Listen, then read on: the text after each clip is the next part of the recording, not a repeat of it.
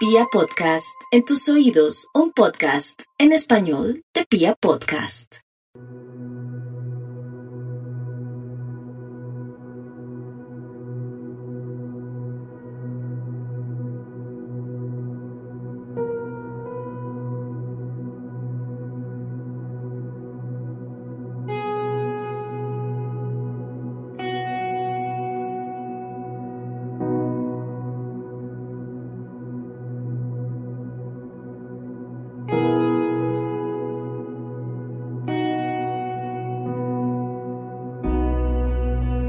Siempre que hablamos de asesinos seriales, hablamos de personas tremendamente ansiosas que llevan años configurando en su cabeza una fantasía y que pueden tardar meses en planear el hecho de asesinar a alguien más.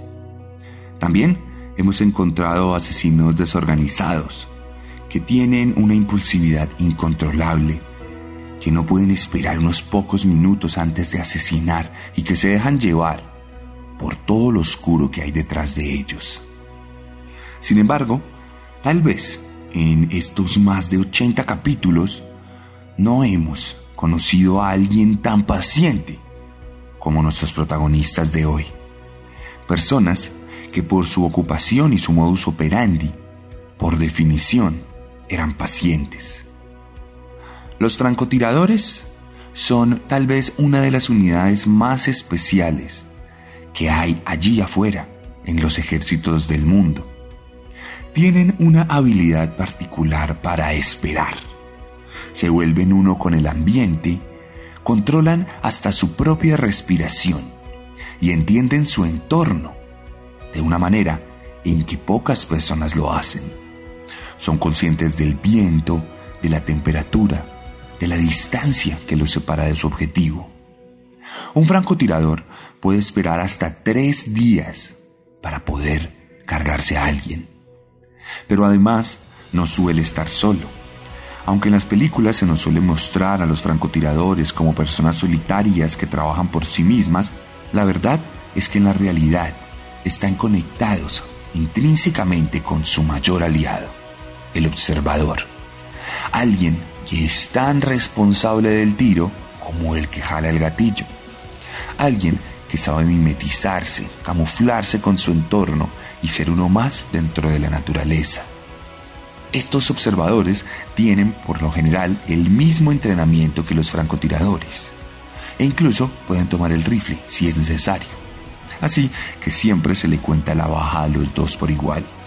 Los francotiradores están entrenados para la calma en medio del caos, para la paciencia en medio de la urgencia, para esperar donde nadie tiene la posibilidad de esperar. Pocas veces un asesino serial protagonista de este programa necesitó ser tan talentoso como en este capítulo. Bienvenidos a la decimoquinta entrega de Serialmente en Vía Podcast su tercera temporada a petición del público. Un podcast con contenido muy gráfico. I can't seem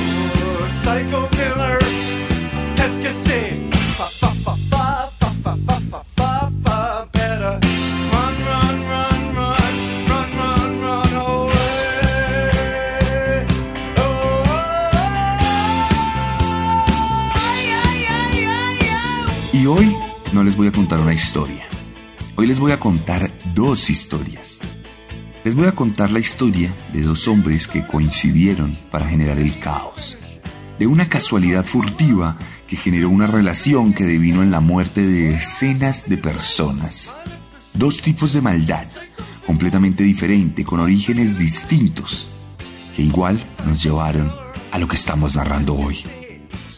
Hoy les voy a contar la historia de John Allen Mohammed y Lee Boyd Malvo. Los francotiradores seriales de Washington.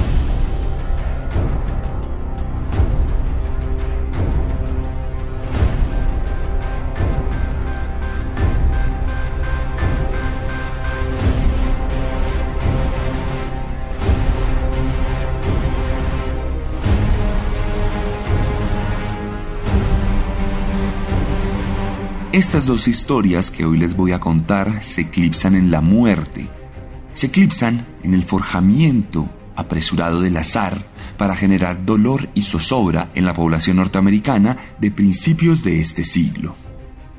La primera parte de esta historia está conformada por John Allen Williams, que nació el 31 de diciembre de 1960 en Baton Rouge, Luisiana, en los Estados Unidos en una familia afroamericana conformada por su padre Ernest y su madre Eva Williams. Pronto, la familia se mudaría a Nueva Orleans, donde sufriría una tragedia.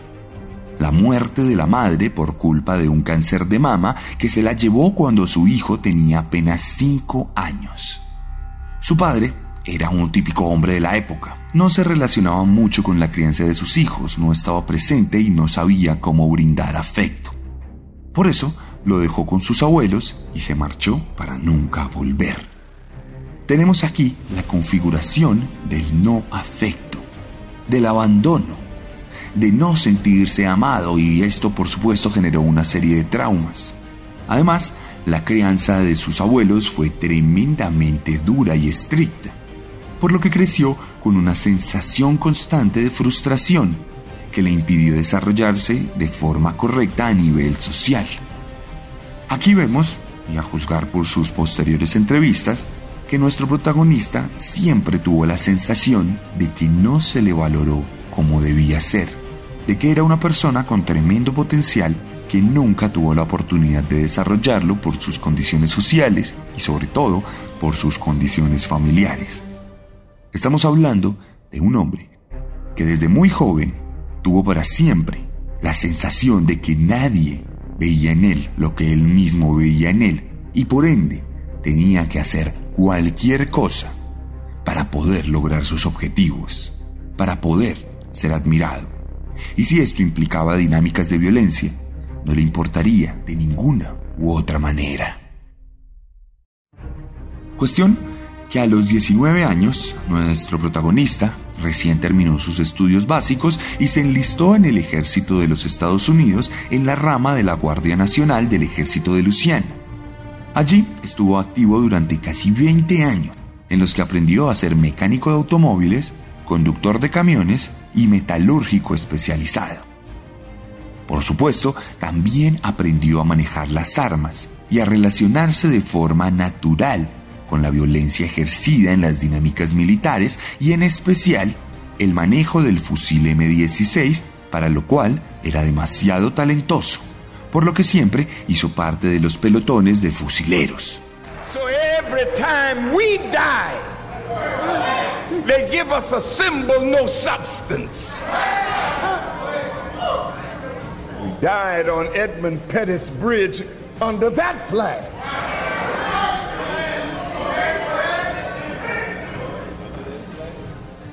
En 1987, John Allen Williams conocería una fase muy importante de su vida y se convertiría en musulmán, volviéndose parte de la Nación del Islam, una organización activista religiosa que se centraba en trabajar para que la población afroamericana siguiera los preceptos de esta religión y a través de ella transformara su propia percepción de la vida y de su posición en la sociedad norteamericana. Esta organización llegaría a ser muy famosa, teniendo a destacados miembros como el mismísimo Mohammed Ali o Malcolm X. A raíz de esta decisión, años después, Williams pasaría a llamarse John Allen Mohammed y dado sus conocimientos militares, se convertiría en uno de los asesores de seguridad de los mitines políticos y las manifestaciones de la organización algo que más adelante le costaría a la nación del Islam un golpe importantísimo de opinión, pues se estaban relacionando sin saberlo con un psicópata. Esto trataron de remediarlo intentando distanciarse de él de todas las maneras posibles, limpiando su imagen, pues nunca expresaban la violencia como uno de sus medios de comunicación. A principios de los años 80, nuestro protagonista tuvo un matrimonio fallido que duró entre el 81 y el 88 y que dejaría como resultado a un hijo único que más adelante le juzgaría por su naturaleza manipuladora. Más adelante, Muhammad conocería a Mildred Mohammed, la que sería su segunda esposa, con la que tendría tres hijos, a los cuales, por lo menos, según testimonios desapercibidos, trataría con amor, siendo un padre responsable y medianamente decente. Asimismo, por aquellas épocas, John Allen también proyectaba ser un buen esposo, por lo menos de puertas para afuera por lo que sus amigos le mostraban respeto e incluso admiración por esa familia tan increíble que podía proyectar en la sociedad. Sin embargo, todo esto cambiaría por las vicisitudes de su vida familiar.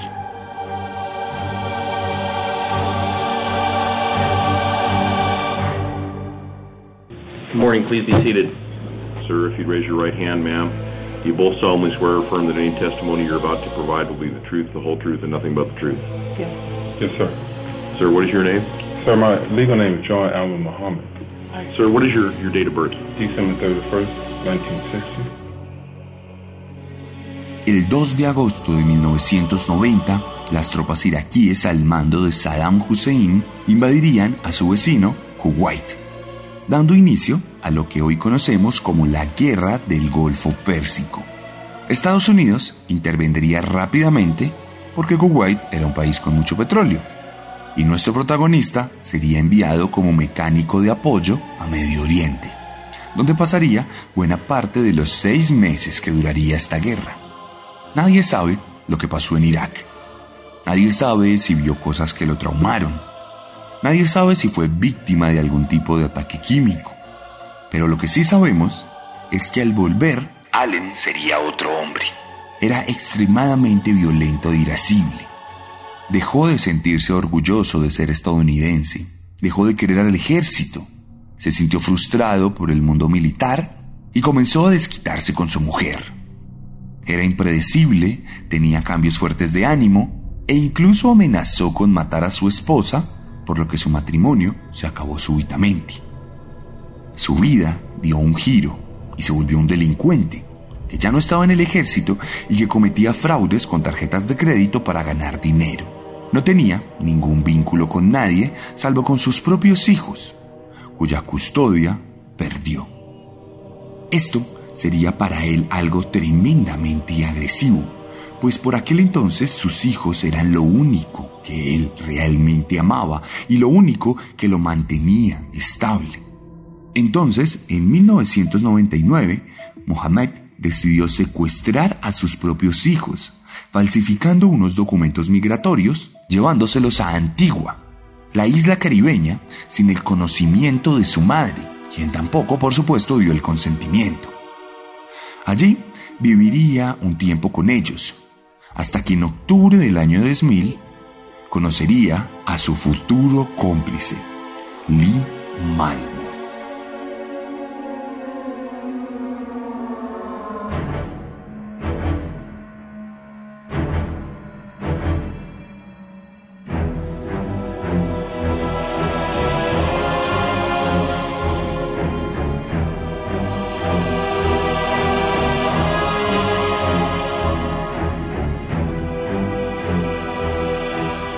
La segunda parte de esta historia está protagonizada por Lee Malvo, nacido en Kingston, Jamaica, el 18 de febrero de 1985. Como muchos protagonistas de este podcast, tuvo una infancia completamente caótica y tremendamente violenta. Su madre lo trató de una forma muy agresiva siempre. Lo golpeaba sin ningún tipo de piedad por cualquier nimiedad. Cada vez que no lavaba bien los platos, era vapuleado por su madre o si los quehaceres de la casa quedaban a medio hacer, recibía fuertes dosis de violencia. Adicionalmente, lo abandonaba constantemente para irse a trabajar, razón por la cual pasaba prolongados tiempos de soledad.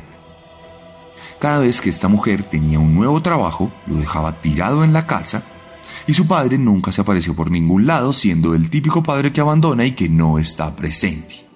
Esto ocasionó que nuestro protagonista no tuviera ningún tipo de vínculo real con quien le rodeara. Ocasionó que de alguna u otra manera tuviera problemas en términos de relacionamiento social, pues no se sentía parte de nada. Sentía que no sabía cómo querer. Desde muy pequeño, Malvo tuvo una serie de desórdenes psicológicos que le afectaban de manera en la que se percibía. Cuando era apenas un niño, trató de suicidarse para que su mamá no lo abandonara. Y todos los conocidos que luego fueron entrevistados aseguraron que el niño siempre sufrió por la falta de figuras paternas estables, razón por la cual se sintió siempre en la necesidad de ser aceptado por aquellos quienes le rodeaban. Así pasarían los años y al borde de la miseria, Lee y su madre deambularían por las islas caribeñas hasta que se conocerían con un hombre amoroso, con un padre soltero, que les ofrecería la posibilidad de llevarlos a Estados Unidos. Era John Allen Muhammad, y su actitud y ofrecimiento causarían que el joven Malvo, de 15 años en ese momento, viera en él una figura paterna soñada, pues él tenía todo lo que había necesitado y necesitaba en ese momento. Por tres mil dólares, John falsificó los papeles necesarios para llevarse a Lee y a su madre a los Estados Unidos. Esto, por demás, coincidió con la búsqueda que Mildred había adelantado de sus propios hijos, los cuales habían sido raptados y llevados a Antigua, donde fueron rastreados y recuperados. Por lo que ahora John se quedaba solo nuevamente luego de afrontar un juicio en septiembre de 2001. En este juicio, el juez determinaría que el hombre no pagaría cárcel, pero que tendría rotundamente prohibido siquiera verse con sus hijos. Desde entonces, la ira de John se mezclaría con tristeza y la impulsividad se convertiría en una frialdad implacable, una naturaleza calculadora que lo llevaría a convertirse en un monstruo.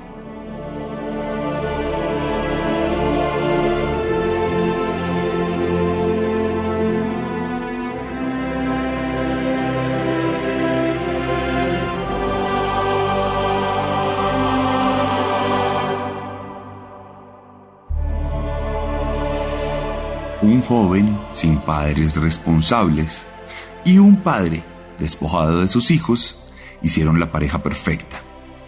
John Allen manipuló a Limalvo y lo adoptó como hijo putativo.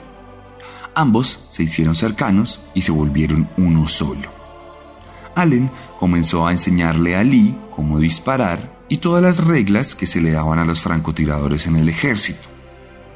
Luego lo enseñó a odiar como él odiaba y pronto el equipo estaba dispuesto para la muerte. Lee se convirtió en una especie de asocial que no tenía buenas relaciones en su colegio, que pasaba todo el tiempo aprendiendo de armas y que solo sentía devoción por su papá adoptivo. Inicialmente se dice que el móvil era la venganza de John sobre su ex esposa, a quien acechó hasta Washington en los Estados Unidos. Se dice que el plan era muy básico.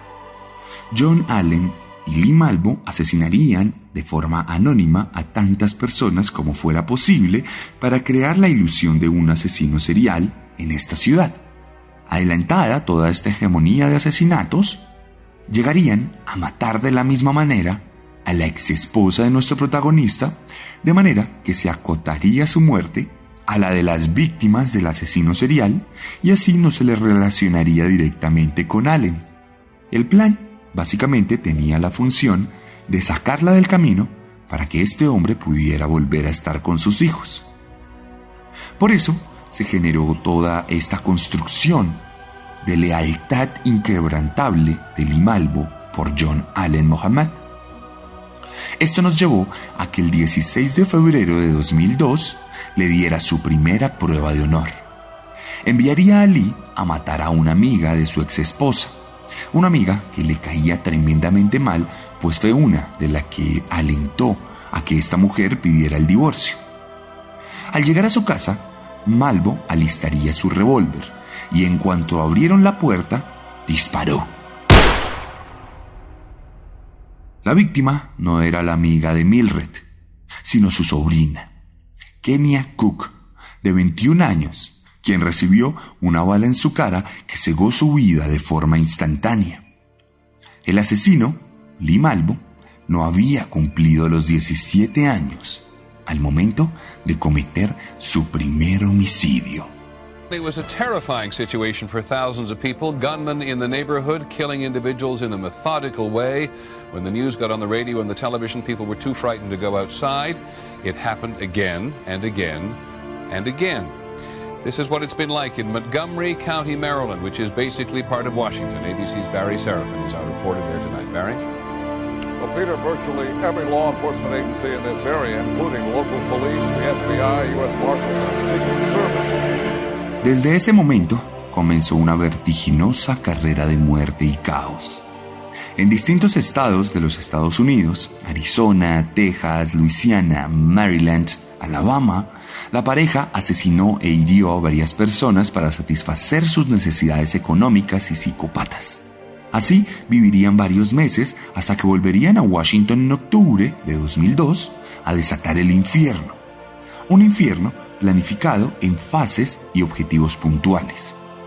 Según los testimonios posteriores, ambos tenían el plan de construir una pequeña nación afroamericana musulmana en un lugar recóndito de Canadá con el objetivo de hegemonizar las creencias de John Aled Mohammed y de instaurar un nuevo orden. Todo esto lo sabemos por uno de los testimonios de Malvo, quien contaba que el plan consistía en tres fases. La primera fase decía que había que matar a seis personas blancas durante 30 días para un total de 180 víctimas en un mes en Washington. Más adelante, esto no se daría por la dificultad que tenía matar a tantas personas de forma tan vertiginosa sin ser descubiertos, pues no se podían asegurar las rutas de escape y no tenían optimizadas las distancias de tiro. La paciencia era fundamental, como lo dijimos al principio, y en este caso, aunque ellos tuvieran mucha, la ciudad se movía demasiado como para poder moverse libremente. La segunda fase, por su lado, consistía en matar a una mujer embarazada con un tiro en el abdomen para enviar un mensaje sobre los Estados Unidos. A esto seguiría un policía que llegaría a la escena del crimen y que sería asesinado en el mismo lugar, en Baltimore. Luego se pondrían muchas bombas en el funeral de ese policía y todas explotarían al tiempo para que murieran muchos policías de los cuales asistieron a este funeral. Se dice que esta segunda fase llegó a ser muy bien planificada y que incluso se llegaron a generar las bombas en la escondite de nuestros protagonistas. De cualquier forma, esto no se llegó a realizar. Y pasamos a la tercera fase, la extorsión del gobierno de Estados Unidos. Pues preso del pánico por las muertes y por el miedo generado por todos los tiroteos, se le solicitarían 10 millones de dólares, los cuales serían utilizados para financiar una cruzada por distintos orfanatos y lugares donde reclutarían a jóvenes afroamericanos, de la misma manera en que se reclutó a Malvo. Estos jóvenes serían llevados a una zona recóndita de Canadá, donde el mismo John Allen los entrenaría para el uso de armas, les cambiaría la mentalidad, se volvería su líder espiritual y los enviaría a realizar otros tiroteos y fusilamientos en Estados Unidos para consolidar el poder de la nueva organización. Entonces, esto generó uno de los momentos más agresivos en toda la historia de Washington. Aunque no se generaron seis tiroteos al día, sí comenzaron a caer personas. De forma aleatoria, todos comenzaron a morir. Había gente caminando por la calle que recibía un balazo en la cabeza. Luego, al día siguiente, una persona desapercibida que estaba leyendo muy tranquila recibía otro tiro en el estómago que, que le hacía perder su vida. Más adelante, alguien que tomaba el bus recibía un disparo. Y así nos pudimos dar cuenta que nuestros protagonistas comenzaron a matar de forma indiscriminada. Adolescentes, ancianos, hombres, mujeres, blancos y negros. No había un patrón de víctima puntual. Entre el 2 de octubre y el 20 de octubre hubo 13 ataques de francotirador en Washington, algunos el mismo día, generando una auténtica zozobra en el país de las barras y las estrellas.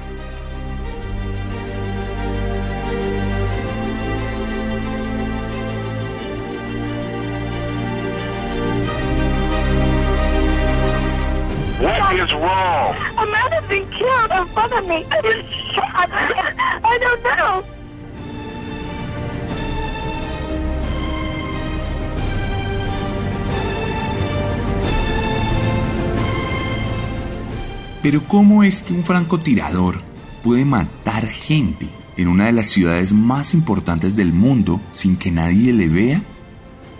Sencillo. John Allen y Lee Malvo habían desarrollado un sistema de camuflaje particularmente efectivo. Habían modificado un automóvil, un Cadillac, el cual tenía un gran baúl. Le habían quitado las sillas de atrás, por lo cual una persona podía acostarse con un rifle en el baúl y podía extender sus piernas en la parte trasera de la cabina delantera. Todo estaba tapado por unas ventanas oscuras y había incluso una manta que hacía las veces de silletería, por lo cual desde afuera no se podía percibir el ingenioso sistema. El arma estaba apuntando por un hoyo que tenía el baúl. Por este hoyo se podía ver el cañón y se podía ver la mirilla, pero no podía ser percibido desde afuera. Lo que pasaba era que uno de estos dos hombres se acostaba, extendía su arma y miraba por ese hueco oscuro del baúl. Mientras tanto el otro conducía y hacía las veces de observador, marcando a la víctima. Francotirador y observador, trabajando de la mano, como en el ejército. Pasado el mes de octubre, los psicópatas llegaron a su siguiente fase. Habían llevado a cabo 12 de los 13 tiroteos y ya habían comenzado a demandar los 10 millones de dólares al gobierno estadounidense a cambio de parar los asesinatos. Algo que naturalmente el gobierno no accedió y que ocasionó que la búsqueda se intensificara mientras el miedo se extendía por las calles de Washington. Los relatos cuentan que durante esa época la gente tuvo miedo de salir, que solo una persona de la familia salía a comprar comida y salía a tanquear el carro, pues era muy común que cayera en medio de un tiroteo. Por eso, el miedo se volvió el pan de cada día y eso generó que toda la prensa se volcara al caso. El último de los asesinatos se daría el 22 de octubre, cuando Conrad Johnson, un conductor de bus público, diera la vida por sus pasajeros a las 5 y 45 de la mañana. Conrad era consciente del miedo que tenían los habitantes de Washington. Por eso les ofreció protección. Cada vez que llegaba a un paradero, se bajaba del bus y cubría la entrada con su gran cuerpo afroamericano y le decía a los pasajeros que podían subir tranquilamente porque él cubriría las balas de los francotiradores. Casi como un vaticinio, eso fue exactamente lo que ocurrió. Desde el automóvil, una bala anónima salió y el gigantesco conductor cayó al piso con su hígado pulverizado. Sería la última víctima de los francotiradores, pues las autoridades cada vez cerraban más el cerco.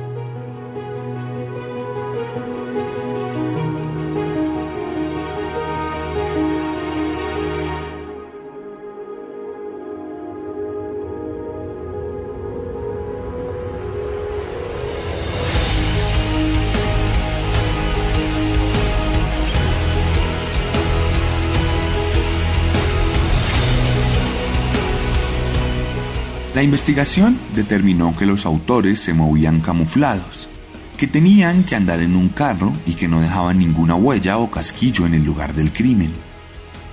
Pasarían entonces dos cosas que permitirían la captura de los tiradores. La primera es que Lee Malvo robaría una licorera y asesinaría a los dos tenderos, por lo que dejaría sus huellas en el lugar del crimen.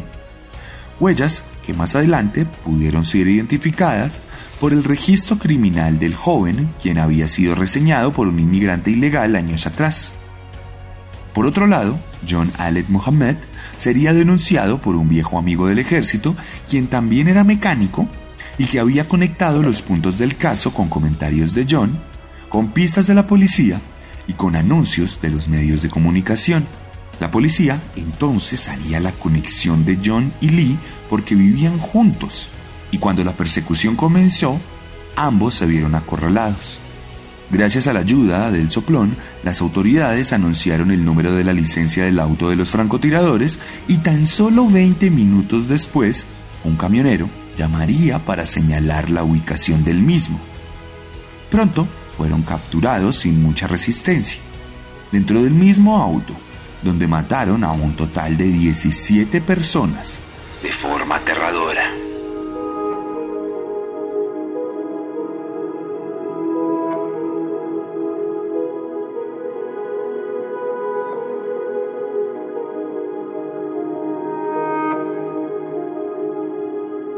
John Allen Mohammed se defendió a sí mismo, despidió a sus abogados y trató de salir en libertad.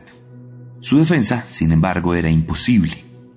En el auto fue encontrada demasiada evidencia que dañó su camino.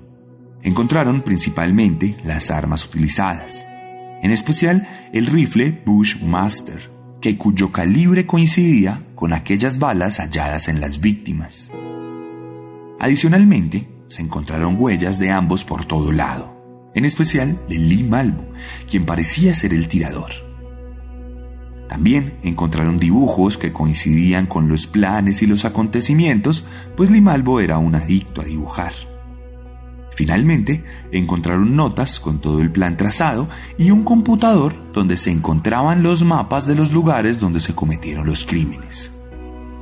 Aquí, el motivo se quedó sin confirmar hay tres teorías. Una habla de la teoría de Mildred, la que hemos explicado y que habla de crear un asesino serial para que ella pudiera morir sin que se conectara esto con John Allen. Otra habla de este plan conspiranoico, de esta ideología explicada anteriormente, y la última se reduce simplemente a la búsqueda del dinero, pues la solicitud de los 10 millones de dólares llegó muy pronto. El caso es que al final se generó una prolongada condena por algunos de los asesinatos que hemos relatado aquí, pero también por homicidio con intenciones terroristas, conspiración y uso ilegal de armas. Más adelante, se trató de salvar a John Allen alegando una lesión cerebral que legalmente le impediría defenderse, por lo cual su juicio debía ser repetido con abogados. Sin embargo, esto no prosperó pues el caso había tomado muchos tintes mediáticos y la policía y el sistema judicial de los Estados Unidos necesitaba asegurarle a la gente que este hombre no saldría en libertad de ninguna manera. Malvo, por su lado, inicialmente afirmó que él disparó, que él era el responsable de lo que había ocurrido.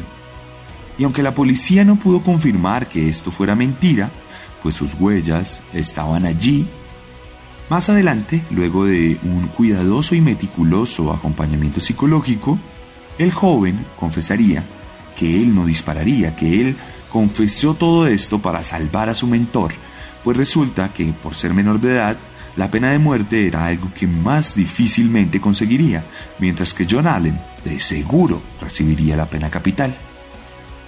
En este seguimiento psicológico se descubriría la manipulación de la que fue víctima Lee Malvo.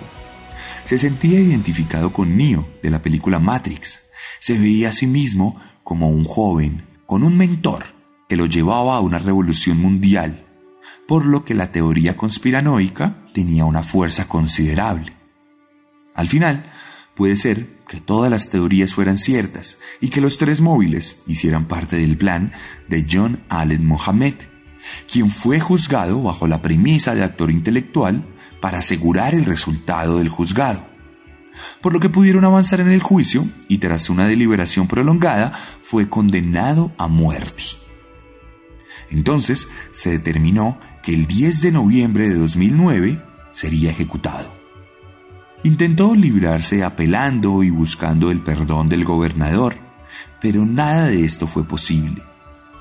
Malvo por su parte, fue condenado a cadena perpetua. una condena que hoy sigue cumpliendo mientras escuchamos este podcast.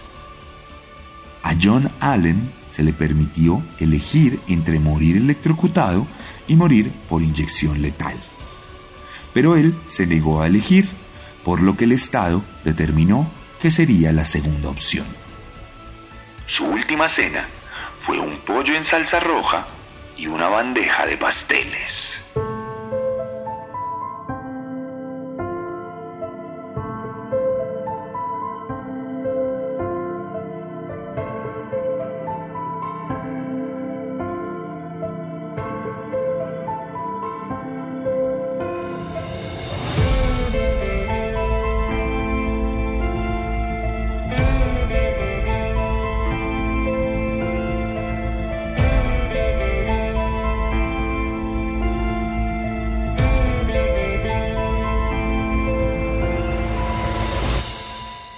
Las 9 de la noche del 10 de noviembre de 2009, John Allen Mohammed fue amarrado en una camilla en forma de cruz. Las cintas de cuero cortaban ligeramente la circulación de sus brazos y de sus piernas. Un hombre con la cara cubierta le puso dos catéteres en su brazo derecho y de estos se extendían dos mangueras transparentes por las que inicialmente avanzó una mezcla de tiopental sódico, midazolam e hidromorfona, que llegó al final de la sonda y se introdujo en su torrente sanguíneo. Muhammad dejó de sentir sus piernas, sus brazos y sus manos. Dejó de ver, dejó de oler y dejó de saborear. Su cuerpo quedó completamente paralizado. Y aunque se había convertido en un despojo, su mente seguía lúcida, preguntándose si había muerto ya. Luego, un nuevo líquido recorrió la manguera y entró por sus venas. Era una dosis elevada de pancuronio que relajó excesivamente sus músculos, causando que cualquier tipo de resistencia de su cuerpo fuera anulada. Sin saberlo y sin sentirlo, Mohammad había comenzado a asfixiarse lentamente hasta que un último líquido blancuzco entró a su cuerpo. Era cloruro de potasio, un medicamento que en las cantidades aplicadas detuvo su corazón tan solo tres minutos después de que la ejecución hubiere comenzado. El francotirador de Washington había pagado por sus crímenes.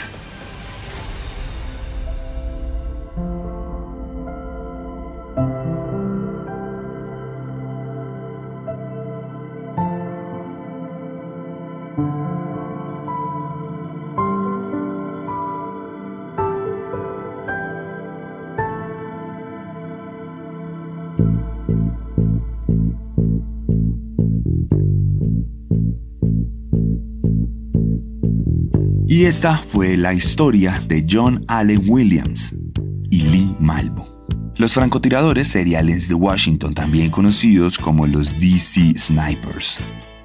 Si les gustó esta historia, lo mejor que pueden hacer es compartirla. Recuérdenle a sus conocidos, amigos y nuevas personas que hay un podcast de asesinos seriales que está bastante bien y que los puede acompañar mientras se dirigen al trabajo, mientras trabajan, mientras hacen los quehaceres de la casa o mientras se van a dormir, algo que es muy popular entre nuestras seguidoras. Si les gustó esta historia y la comparten en sus redes, les recuerdo también que tenemos mucho contenido para ustedes en nuestras redes sociales. Mi cuenta principal en Instagram, arroba elarracadas, arroba el guion bajo guion bajo arracadas, tiene para ustedes una publicación diaria donde hablamos de curiosidades de asesinos, de historias y también sobre todas las cosas de películas recomendadas. Vaya y sígame, pero sobre todas las cosas vaya y active la campana de notificaciones en mi cuenta de Instagram para que cada vez que yo suba un reel le salga la notificación. Porque Instagram no nos muestra debido a su algoritmo. Entonces es importante que activen esta campana de notificaciones para que puedan ver todo el contenido, así como las historias. Allá les voy a dejar una publicación con fotos de John Allen, de algunas víctimas y también de Lee. Les voy a dejar unas historias con películas de estos personajes y les voy a dejar también un par de entrevistas que pueden surtir algún efecto en su cabeza. El objetivo de todo esto es que puedan disfrutar de forma integral los contenidos. Así que de nuevo les recomiendo, activen la campana de notificaciones, es fundamental en mi Instagram y recuerden activarla también en Spotify y en YouTube si usted escucha los programas en estos lugares. No siendo más, les recuerdo que también tengo libros para ustedes y que si les gusta mi forma de narrar, les va a encantar mi forma de escribir. No duden en escribirme si quiere cualquier tipo de merch oficial, si está en México, en cualquier país del mundo o en especial en Colombia. Nos vemos la próxima semana con un nuevo monstruo. Porque recuerden que siempre podemos ser peores.